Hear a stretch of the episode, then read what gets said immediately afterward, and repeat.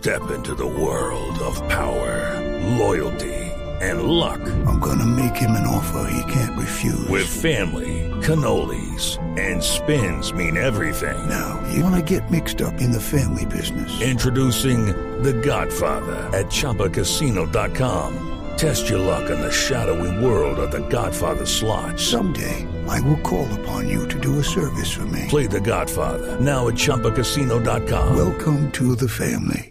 No purchase necessary. VGW Group. Void where prohibited by law. 18 plus. Terms and conditions apply. Tona Voz Populi. Juanito preguntaba con deseos de saber las cosas que en Colombia no podía comprender. Juanito, a tus preguntas les prestamos atención porque nos preocupamos para darte educación. Quiero, quiero como, como, como tengo como ganas de preguntar una pregunta. Una, sí, se pregunta Sí. una pregunta normal. A mi tío, pero lindero. Viveros. es pre- Ah. Dime, Juanito. Diga que él sí es lindo. Exacto. Voy, voy, voy. Por ahí me voy. Porque el LN no deja de agredir y en lugar de una tregua ya dejan de existir. ¿Por qué?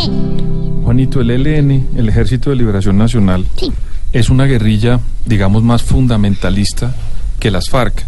Siempre ha tenido, digamos, unos vínculos más ideológicos dentro de su lucha armada en Colombia desde los inicios de los 60. Este es un grupo que ha intentado, por muchas maneras, en múltiples ocasiones, sentarse a la mesa con un gobierno. Ha sido fracaso tras fracaso. El único gobierno que ha tenido, digamos, a las puertas de una negociación seria, consolidada, es el gobierno de Juan Manuel Santos después del acuerdo con las FARC. Por supuesto, se presentaron los hechos que ocurrieron en, la frontera con Ecuador y eso llevó a que el ELN y el gobierno colombiano levantaran la mesa de Quito.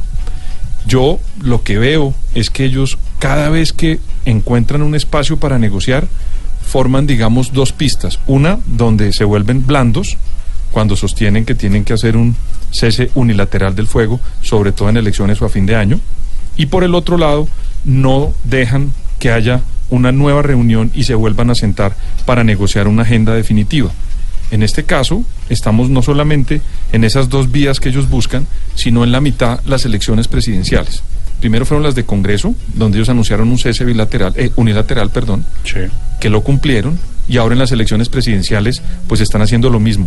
Lo que esperaría el próximo gobierno, después del próximo fin de semana, del domingo 17, es una agenda mucho más seria, mucho más sólida, para que ellos no tengan que estar siempre divagando entre el garrote y la zanahoria para sentarse a las mesas de negociación.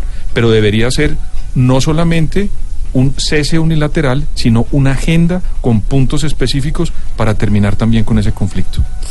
Inteligente, De nada, Juanito. Debe ser así.